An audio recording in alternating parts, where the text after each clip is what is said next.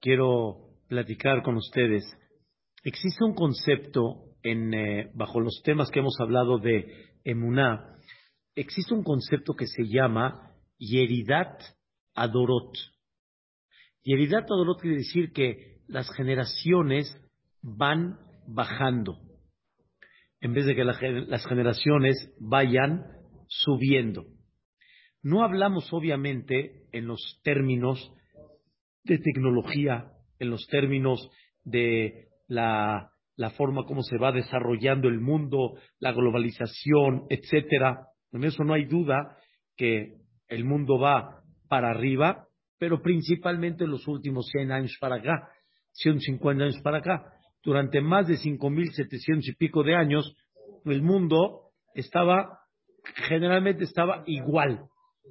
Entonces, cuando yo hablo del concepto de Yeridata Dorot, estoy hablando en un concepto ¿sí? espiritual, en un concepto de valores, en un concepto de elevación y conexión con Dios.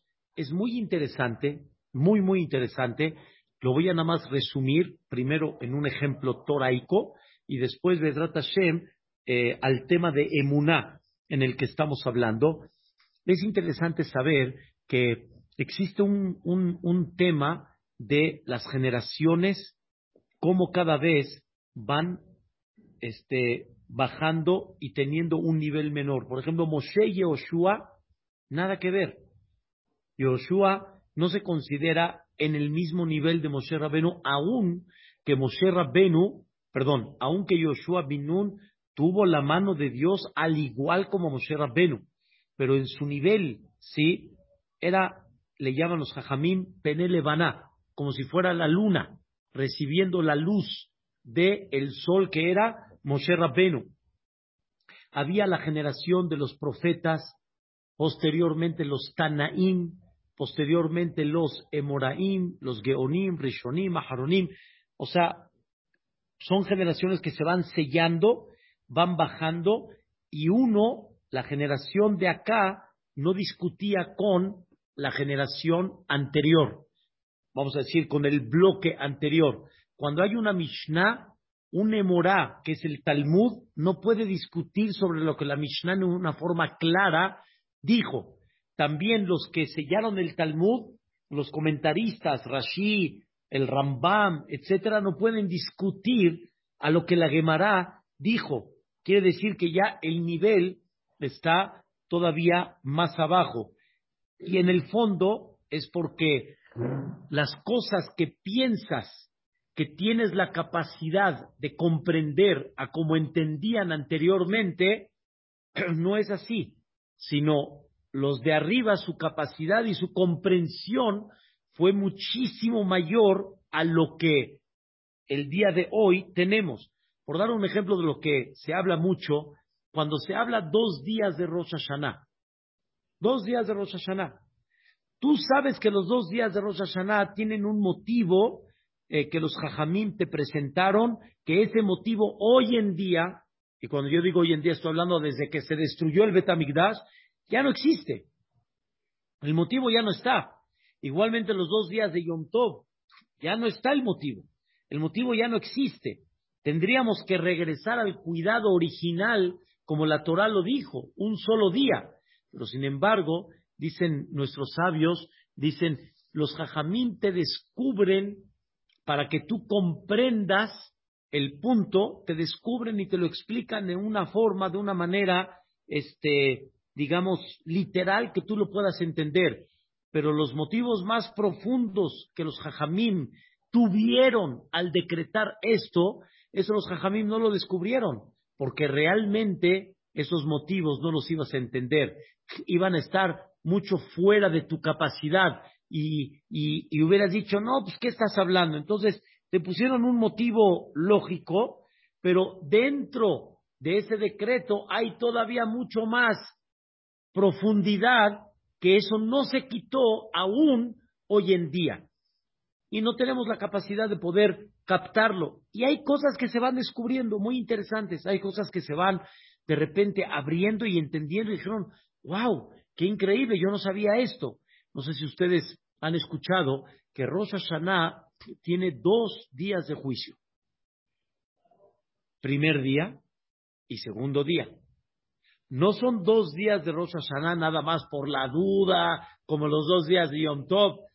Hay dos juicios en Rosh Hashanah. Dina Kashia y Dina Rafia. El juicio duro y el juicio ligero. ¿Sí? Voy a explicarlo muy simple. El juicio duro a la gente que quiere duro. Como dicen, sin, sin piedad. Como dicen unos alumnos, pruébeme bien, sin piedad, hasta el detalle más pequeño. No hay gente que te rete y te dice, pruébame y ve cómo estoy bien, perfecto. Pero hay gente que ¿qué te dice, livianito conmigo, por favor. Porque sí, pero no. Si vas a ser muy estricto conmigo, no la voy a pasar. Entonces, hay dos juicios. El juicio para los grandes, que es el primer día de Rosh Hashanah, y el juicio para los débiles, para los que no son muy perfeccionistas, para los que si vas a juzgarlos de forma muy detallada, no va a haber forma cómo van a salir adelante. Antes de que esté el decreto de los dos días, desde la época de Moshe Rabbenu, Yoshua, profetas, etcétera, hasta la, incluso todavía el primer Betamigdash, todavía en esa época la gente era grande.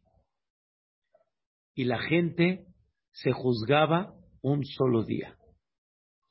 Y había un solo día de Rosh Hashanah. ¿Vas entendiendo, Abu? ¿Por qué? Porque era gente que Dios la juzgaba como fuerte, fuerte.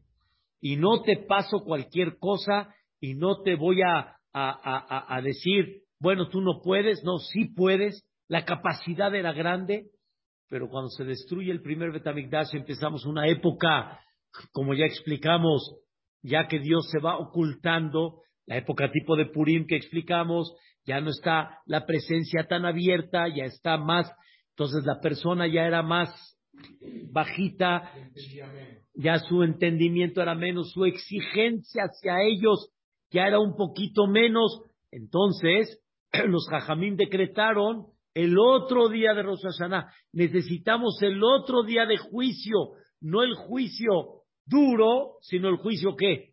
Ligero. Y había para los duros ¿Y había para quién? Para los ligeros. Y es verdad de que el motivo de Rosh Hashanah, el de los dos días, por la duda, etcétera, ya no está, pero sin embargo hay otros motivos el por qué los Jajamín dijeron, y como dicen nuestros sabios en el Zohar Kadosh, en esta época, ¿cuándo se juzga la mayor parte de la gente? ¿El primero o el segundo? ¿El segundo? el primero El primero es el básico, es el, es el toraico. Ah, es correcto, pero no te olvides de que existen en un edificio, ustedes que conocen de edificios, existen los, los pilares, los cimientos, ¿sí? Y esas columnas son las que Dios tiene que juzgar porque esas son las que le ponen base al mundo, como Rabhaim Kanievski, un dar un ejemplo, y por eso el Pasuk dice Tzadik Yesod Olam. El Tzadik es la columna, el cimiento de el mundo. En él no puedes tú, como dicen, este, hacerlo sencillo, lo tienes que hacer firme, porque conforme más sólido esté bien la columna, más el edificio se va a sostener y va a estar de una forma correcta. De la misma manera, del mismo concepto, ya esto nada más fue un ejemplo que las generaciones van bajando hoy en día. Hoy en día también sabemos que los conocimientos anteriormente eran impactantes, eran, oh, sobre eso hay un pasuk en la cual dice, el mismo Dios dice, Aster, Astir, et Panay. Cada vez me voy a ocultar más. Yani, me voy a ocultar, quiere decir, cada vez voy a estar como que menos presente. Cada vez la capacidad, cada vez va a ser mucho más este, menor, la capacidad me refiero de espiritualidad, de sentimiento, de comprensión profunda ¿sí? Y más en los conceptos toraicos, hoy en día, ¿sí? Les voy a dar, eso. Se levanta lo material, claro. Dios abrió las manantiales, los manantiales de la sabiduría en el mundo. Cada vez lo que esto no existía en unos años atrás, pero no en términos de valores espirituales, ¿sí? Seriedad. Cada vez vamos más abajo. Antes lo que era seriedad. Ustedes no recuerdan al, al, señor Walt Disney cuando estrenó su, su montaña rusa. Yo ni había nacido, pero vi los videos. El señor se subió a la montaña rusa con traje y corbata. Con traje y corbata. Esa era la elegancia, la vestida. Hoy cada vez queremos darle menos elegancia, menos seriedad, menos valor, menos este, este formalidad, gracias, sinceridad al tema. Muchas cosas van, van bajando, los, los, conceptos van bajando. O sea, una cosa impresionante, aunque la tecnología sí va subiendo y los, los alcances de la tecnología son impactantes, que Dios permite, como dice el Zohar Akadosh, pero eso va bajando y cada vez Dios se va ocultando más porque cada época la prueba, el objetivo, la lucha es justamente esa. Esa es la prueba. Antes, ¿sí? Este, encontraron un joven y dijeron, wow, terminó todo el Shas, todo el Talmud, terminó, wow. Después dijeron, ¿qué edad tiene? Pensaron que tenía 12 años. No, tenía 15, 16 años. ¿El 15, 16? Eso es normal. Eso es normal. En aquella época es normal. Hoy en día, para encontrar jóvenes de 16 años que sepan todo el Shas, contados. Antes, Rabhaim Kanievski, el que para nosotros es wow, era lo normal, era lo común. Quiero platicarles, cuando platican en Halab, el Halab, así platica la gente, nosotros en Halab, quiero decirles realmente que era Halab. Y por el otro lado, la, comunidad Shuam, sí, Monte Sinai, nos hizo el favor de darnos hace muchos años, ¿te acuerdas? Un libro así grueso, grueso, de la historia de la comunidad de Damasco. Por ejemplo, ellos platican ahí, yo no conocí Damasco, pero ellos platican que en Shuam, en Damasco, no había una tienda abierta en Shabbat. No había una persona que no tenga separado Zefar y Levan. Pepe, Shabbat no, era, era común. En Halab, Hajam Abraham Tevi, de aquella época de Halab, él escribe que estaba el tipo el Shamos y a las doce, una de la mañana como la campana del basurero, perdón, ¿eh? es nada más para que me entiendan. ¿Para qué? Como antes no había la luz eléctrica, la gente se dormía temprano, la primera noche de la, perdón, la primera parte de la noche era la parte para dormir, y después a la una, una y media, dos de la mañana, ya estaban todos parados. Ve lo que dice Ham Abraham en Tevi, el Knis, así, lleno, y todos, no eran jajamín, de todos, estudiando los que sabían, uff, pero los que sabían realmente estudiaban Talmud, Zohar, y los que no le llaman Peshuteam, los simples del, pero como tú dices, los Peshuteam también sabían mucho, estaban estudiando Humash, estudiaban Tanaj, era una cosa, era una cosa, y él todavía platica, recuerdo aquellas épocas. Así decía él. Recuerdo aquellas épocas. recuerdo aquellas épocas. ¿Ya entiendes? Entonces ya entiendes. Muy bien, dijiste algo, dijiste algo maravilloso.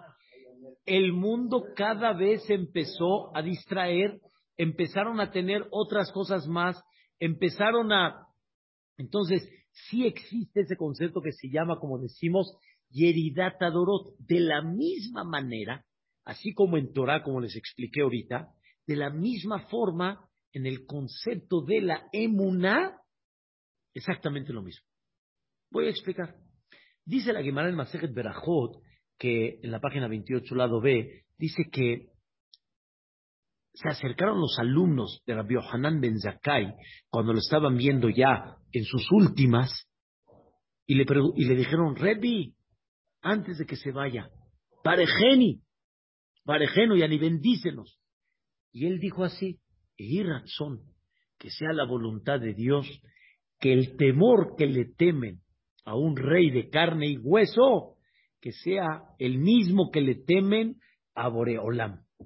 Le preguntaron, ¿eso es todo lo que nos vas a decir? ¿Esa es toda la bendición? Dijo Rabbi Hanan Zakai, ese es todo el secreto. Mi vida, ese es todo el secreto. Que sientas a Dios como si lo estás viendo, aunque no lo veas físicamente, ahí está. Como explicamos del Ganab, del Gazlán, ¿sí? De que aguas, aguas de quién? Del que está ahí arriba, que lo sientas exactamente igual, que no necesite explicarte de Dios, ¿sí? En filosofía, como una mesa. Así como no tengo que explicarte filosofía de una mesa, la estás viendo, y, obviamente no vas a ir derecho porque te vas a tropezar con ella, y no te vas a poner contra la pared porque te vas a pegar. ¿sí? De la misma forma, sentían ellos exactamente lo mismo delante de Boreolam.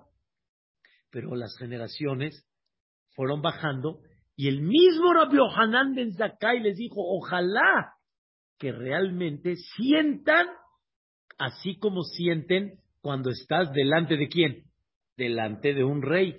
Y cuando te paras delante de un rey, ¿qué sientes? No hiciste nada mal, no eres criminal, eres, buen, eres buena persona, pagas tus impuestos, todo bien. Con todo y eso, ¿te cuadras o no te cuadras? Te cuadras. Te cuadras. Aunque estés delante del obrador, te cuadras. Te cuadras. Así es.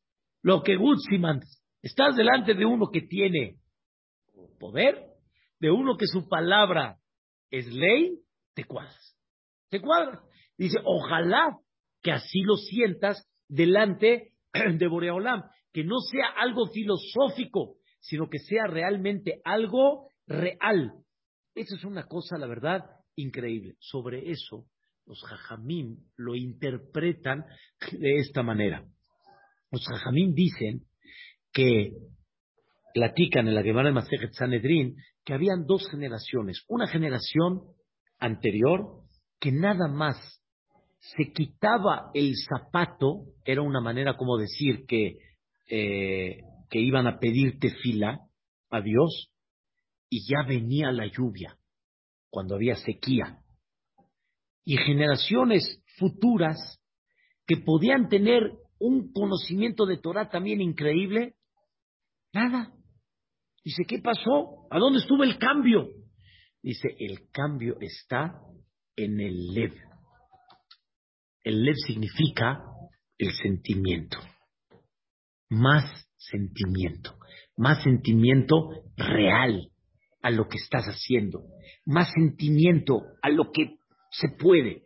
Entonces quiero darles un sentimiento muy interesante que significa más sentimiento, más corazón. ¿sí? Un concepto de que, de que se necesita más sensibilidad a esto. Hoy en día lo podemos entender. Tú tienes hoy en día dentro de ti un robot. Un robot. Un robot que te enseña muchas cosas. Un robot que te enseña, dite filá, di verajá, ponte tefilín, y de alguna manera ahí vas, estás encaminado, estás encarrilado. Pero es el automático, es el robot que hay adentro. También quiero que sepamos que hay un robot que se llama buenos días, buenas noches, buenas tardes. También es parte del robot, pero a una persona y este y saludarlo, ¿sí? Voy a saludar a la boda y me regreso. Es parte del robot también que tenemos, ¿sí? ¿Vas a alegrar al novio o vas a cumplir? ¿A qué vas? ¿A qué fuiste? A cumplir. Ahí voy. A cumplir. ¿Quién se está alegrando? Eh. ¿Quién está festejando? Eh. Quien sea. Voy. ¿Sí? ¿Cuánto corazón pones?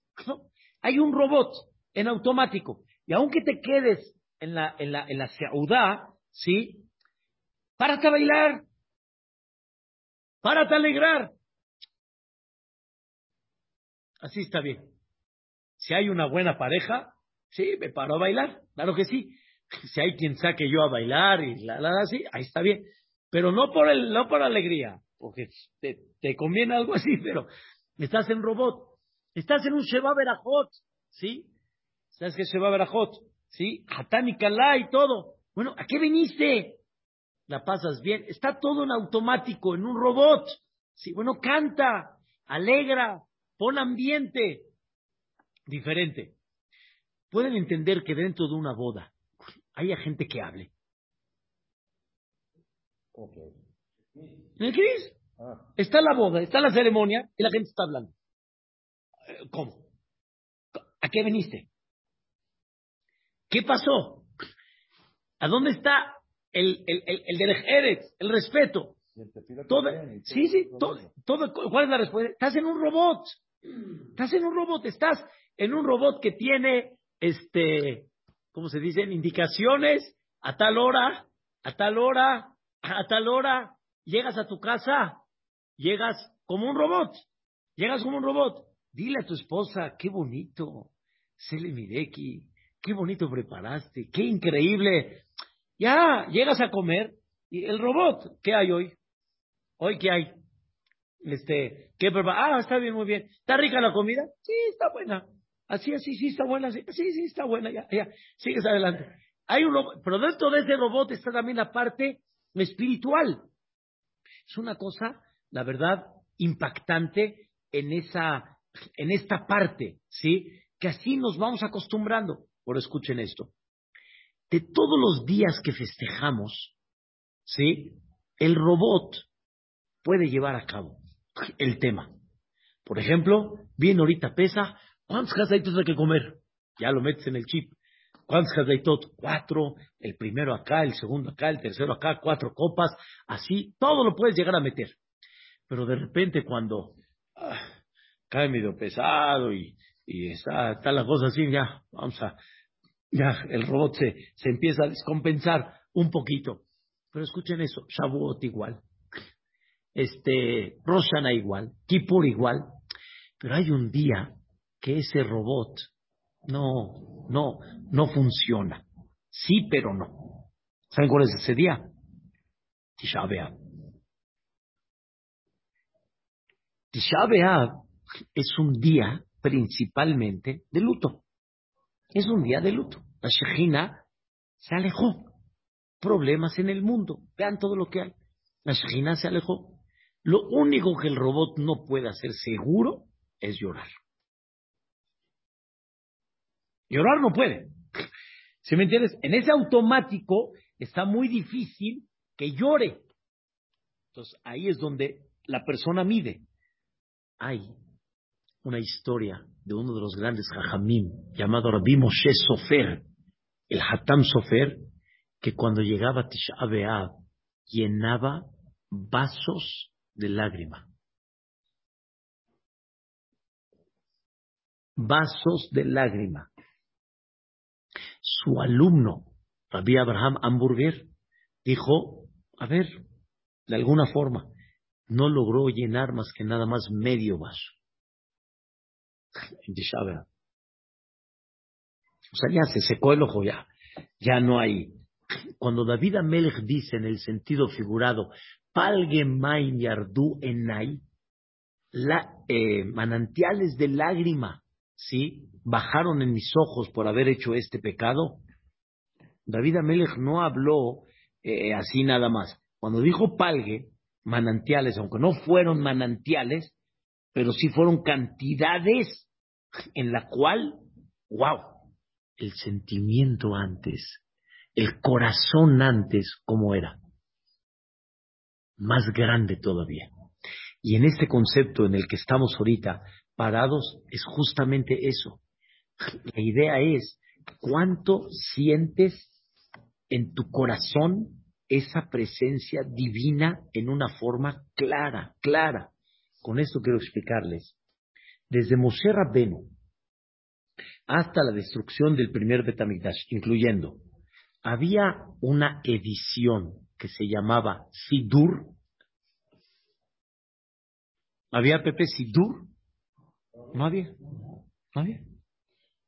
El Sidur lo editó Anshne Knesset Agdolá, el Parlamento Grande, en la época del segundo Betamikdash. Pero hasta el primer Betamikdash, incluyendo, que estás hablando este 480, 410, estamos hablando de 910 años aproximadamente, no hubo un Sidur, no había un Sidur. Dos, había Berajot, así como lo viene, edición de Berajot, Baruch, Ata, Hashem, Elokeinu, Melech Haolam, Sheakol, ¿no? No existía. No hay. Ustedes van, o sea, se van a sorprender, entonces, no entiendo. Entonces, ¿de qué me hablas? ¿De qué me hablas? ¿Cómo no había una edición? ¿Cómo no había una... ¿De qué me hablas? La respuesta es, la presencia de Dios la tenían tan clara como la mesa. la tenían tan abierta que no necesitaban una edición de tefilá para saber qué pedir, qué alabar, qué decir. Lo tenían muy claro. Es como si me pides ahorita una una edición para ir al súper, no sé, para, para, para ir al banco, para ir, o sea, todo el mundo sabe al banco qué se hace, cómo se procede en general. Hay cosas que necesitas un poquito más de explicación, pero hay cosas que están muy claras. En el súper, en el shopping, en, no necesitas una, no necesitas un, este, una guía para eso. Guía para los que no conocen. Para los que conocen necesitan una guía. No necesitan una guía, ¿sí? yo lo traduzco, eh, hay, gente que Boreolán le dio mucho el, sentido de la ubicación, de la ubicación. Yo hace muchos años, sin GPS, así, me, me ubicaba. Yo nomás veía un mapa, veía las estas, y o sea, me, me, ubicaba. Hoy en día, o sea, con el, antes no necesitaban un GPS. Estaba, las calles estaban claras, el mapa estaba claro. ¿Ya me entendiste, Abud? sí rezaban, pero no necesitaban una edición para saber qué hay que rezar, cómo hay que rezar. Lo tenían, pero mira, así, clarito como el agua. Lo tenían abierto. Cuando se destruye el Betamigdash y empieza una fase que Dios se oculta, empieza una fase que Dios ya no lo siente uno presente, empezaron a ver eh, ediciones y temas para que la gente no pierda la brújula, para que la gente de alguna forma se siga ubicando, pero la gente lo tenía anteriormente muy claro, pero cada vez así fue bajando y poco a poco se fue perdiendo ese sentimiento tan claro de aquí está Dios. Fue el tema que hablamos antier uno de los trabajos tan importantes que debemos de sentir es tan, como decimos, tan pashut, tan sencillo, tan, tan eh, normal que ahí está, ahí está, me escucha, hablo con él, ahí está, me observa, me da, pero hay que desarrollarlo. Y las cosas van bajando y cada vez lo vamos sintiendo mucho menos dentro de. Entonces, todo está en un automático. Todo está, como dicen, en un robot. Las verajot hoy en día, ¿para qué se hicieron las verajot? Para que te ubiques. Para que te ubiques. Pero si dices las verajot como el automático del robot, entonces ni eso te ubicaste. Ni eso. Y los jajamín te hicieron el favor que te ubiques en cada verajá, que comprendas la fuente de bendición de lo que estás recibiendo en todos los aspectos y lo sientas de alguna forma clara. Hoy en día, si alguien te da algo, no le dices gracias. Hasta si alguien te levanta algo que te cayó, no le dices gracias. Claro que le dices gracias. A Dios le deberíamos de decir gracias, me queda claro, cada segundo. Deberíamos de decirle gracias por todos los detalles que hay, pero ya está en automático. Ya no lo percibimos, ya no lo sentimos. Y uno de los trabajos, ese es. Y les voy a dar un ejemplo fantástico en la alajá. Hay un, hay un código de leyes que se llama el Shulchan Aruch y tiene en, ese, en, ese, en esos capítulos, al principio, al principio, cómo la persona tiene que vestirse y desvestirse. ¿Conoces? ¿Cómo tienes que vestirte y desvestirte? Pues, ¿cómo que cómo? Como, pues, como yo quiera. No. ¿Qué pasa si de repente en tu casa estás, como muchos están, en paños menores, ¿sí? Y de repente tocan la puerta. Imagínate, eh, Salvador, que de repente te toca la puerta. ¿Quién es? Ajam Yosef. Ahí voy. No lo vas a abrir así como estás. No tú, la persona que esté. No lo vas a abrir así como estás. ¿Qué pasó? ¿Qué pasó? ¿Cómo? Vino Javi Yosef a la casa, ¿le voy a abrir así? No, no, no puedo estar presente delante así y delante de Dios. Y cuando uno dice que ya está más, ya está a punto de dormirse, yo por ejemplo no duermo en calzoncillos y nada más. Ya estoy metido en la cama. está uno cubierto. Tiene que estar uno cubierto. Tiene uno que estar cubierto por fuera. Está uno cubierto por fuera. Con colcha. Bueno, o sea, si no está uno cubierto, si no está uno cubierto, no. Realmente antes no había el, el tema de, de pijama y así, hace años atrás. Entonces la gente se vestía y se desvestía dentro de la cama. Y es lo que dice la Arajá. Dice, tenle respeto a Boreolam.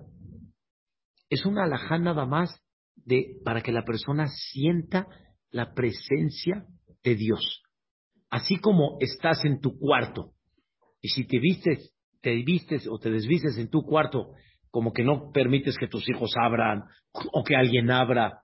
Está Boreolam. Pues, ¿cómo hay que vestirse desvestirse? No puedo enseñar eso ya. Es de una forma muy, este, lo aprendimos desde pequeños, muy recatada. Entonces, una persona me platicó que una vez estaba aquí en México, Jamiudad es mi maestro, y estaba durmiendo en un departamento, ahí le dieron este lugar, y este, no se, no se percató el jajam que estaba la cortina abierta y un vecino, un amigo, estaba viendo y dice, es impactante ver de qué forma se vistió y se puso la pijama. Dice, qué finura, qué presencia. Pero eso es porque siente la presencia de quién? De Boreolam.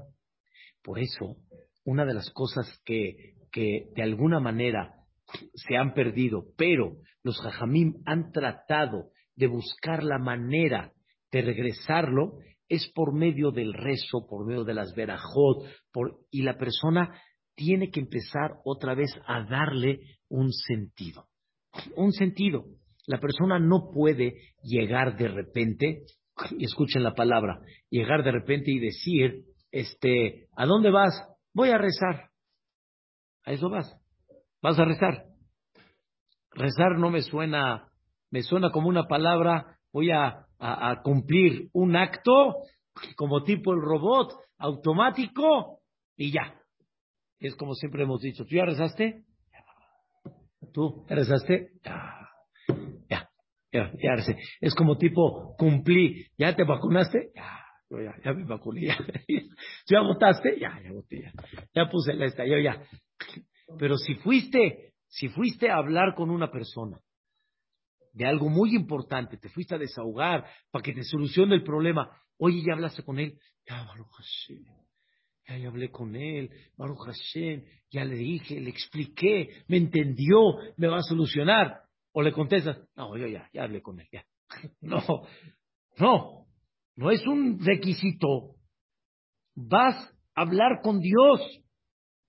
Te va a escuchar, como explicamos ayer, directamente. Boreolam y ese es el punto que Dios quiere. Dios le pide a la persona, le pide ese trabajo que tenga esa sensibilidad realmente de conexión con Dios. Ahora quiero cerrar la idea con esto. En la época de David Amelech hubo una epidemia muy dura que Barminan quitaba cada día muchísimos de Am Israel. Cada día. No Aleno. David Amelech, como dicen, está vuelto loco. ¿Qué, está pasando? ¿Qué está sucediendo? Y al final David Amelech entendió. y decretó de ahí en adelante que Am Israel tienen que decir todos los días 100 verajot. Cuando yo digo que tienen que decir 100 verajot, no es que David Amelech editó la braja, pero David Amelech decretó que, que tienes que reconocer mínimo 100 bendiciones que recibes al día. Así explica el Benishai. Quiere decir, no estabas conectado con Dios. Estabas desconectado. Estabas desconectado. Y en vez de que reconozcas la vista, caminar, moverte, parnasá, la tierra firme, etcétera, no lo reconocías. Reconoce a Dios mínimo cien veces que esto es bendición, esto es bendición, esto, el tener una madera firme es una bendición. Reconoce mínimo cien bendiciones. Dentro de eso, el funcionamiento del cuerpo de la persona, pero ¿cuál es la relación entre, de alguna forma, conectarte con Dios o lo que Dios hizo como una epidemia? ¿Sabes qué es epidemia? Del otro lado. y del otro lado. O sea, estás hablando que como no están conectados con la fuente de bendición, ¿qué vino? Vino una epidemia. Vino una epidemia. Hay una regla impactante, impactante. Si hay, si no existe una relación entre dos personas, pues no hay también mucha pelea entre ellos. Y si alguien hizo algo, ya. Pero cuando la relación es más grande, conforme la relación es más estrecha, cuando hay una separación, ¿cómo se hace? Más dura. Cuando hay un enojo entre los dos, ¿cómo se hace? Más difícil. Es un tema muy impactante. Entre los hermanos, que es la relación más grande que hay, la pelea cuando hay, lo aleno, es mortal. Es fatal. Cuando uno está rezando, la mayoría, o por lo menos yo, no tengo ni la menor idea de lo que estoy diciendo. Pero no lo, no lo debería decir en español para yo entenderlo. Debería de ser el mínimo, por lo menos. ¿Por qué rezamos en hebreo? Por la llave maestra. Pero hay algo hoy en día mejor todavía. Siéntate a estudiarlo. Siéntate a verlo. Siéntate a comprenderlo. Hay, hay libros hoy en día que te, lo, que te lo pueden decir. Te va a tomar un tiempito, pero si uno rezaría en español, la alhaja es que cumpliría. Pero siéntate a leerlo para que cada vez empieces a comprender mucho mayor y te conectes, o por lo menos ver en esta bendición qué estoy pidiendo, aunque tal vez no entendí cada detalle, pero qué es lo que estoy pidiendo. Entonces le estoy explicando que conforme hay una relación mayor, automáticamente la separación cuando se enojan, ¿cómo es? Mayor. ¿Sí? No es lo mismo si ofendes a tu esposa que si ofendes a uno que no conoces. A uno lo oh, es, es igual si ofendes a tu socio El Salvador que si ofendes a uno que ahí está, ahí está. No es lo mismo, explota muchísimo más. Es una regla, es general. Cuentan en una historia que dos personas hicieron un testimonio en contra de alguien. Y hizo, hizo un efecto muy duro. Y llegó a los oídos de Al-Hatam Sofer, Rabbi Moshe Sofer, y Rabbi Moshe Sofer dijo, seguro son parientes de esta persona. Así dijo, seguro son parientes de esta persona, los que, los que lo acusaron. Y su yerno, Rabbi Akiva dijo, ¿de dónde sabes? ¿Cómo sabes? Dice, muy simple, porque tanta maldad no puede ser sino porque hay mucha cercanía. Y cuando explota por alguna separación, el odio es mayor. Por eso el odio entre hermanos, el odio entre parejas, Dios no lo quiera, cuando se separan, es muy grande. Conforme más relación, más, más bomba se hace la separación cuando hay una ofensa, es más ofensa la que hay. Por eso Dios dice, le dijo a David Amelech, ¿te olvidaste de mí? No David, el pueblo, el Israel. Cada vez me reconocen menos. Cada vez me agradecen menos. Cada vez sienten menos que yo soy la fuente de bendición. Entonces, la ofensa, ¿cómo es?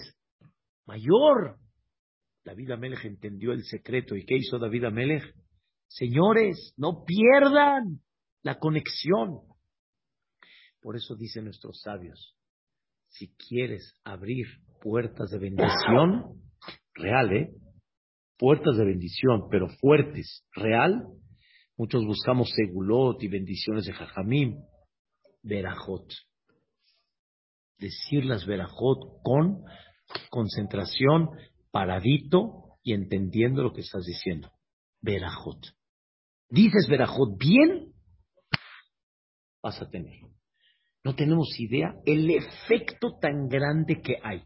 David Amelech con esa 100 verajot paró una epidemia. Imagínense cada persona si se concentraría en esas verajot. No en automático, tranquilo, bonito. Llega a la casa, nada más observarme qué sopa, qué pozole, qué ensalada, qué aguacate, Dios mío, qué bendición es esta, bendito, hola, moreperia es, oreperia, empieza y vas a empezar a ver un cambio en tu vida. Eso es lo doy. Y eso, y eso es lo que Dios quiere que conserves de pesa. Conserva esa cercanía que Dios tuvo contigo. Conserva esa parte que viste y que palpaste y que la sentiste muy cerca y empieza a traer la bendición de Dios en cada detalle. No, la verdad que es fantástico. Amén, amén.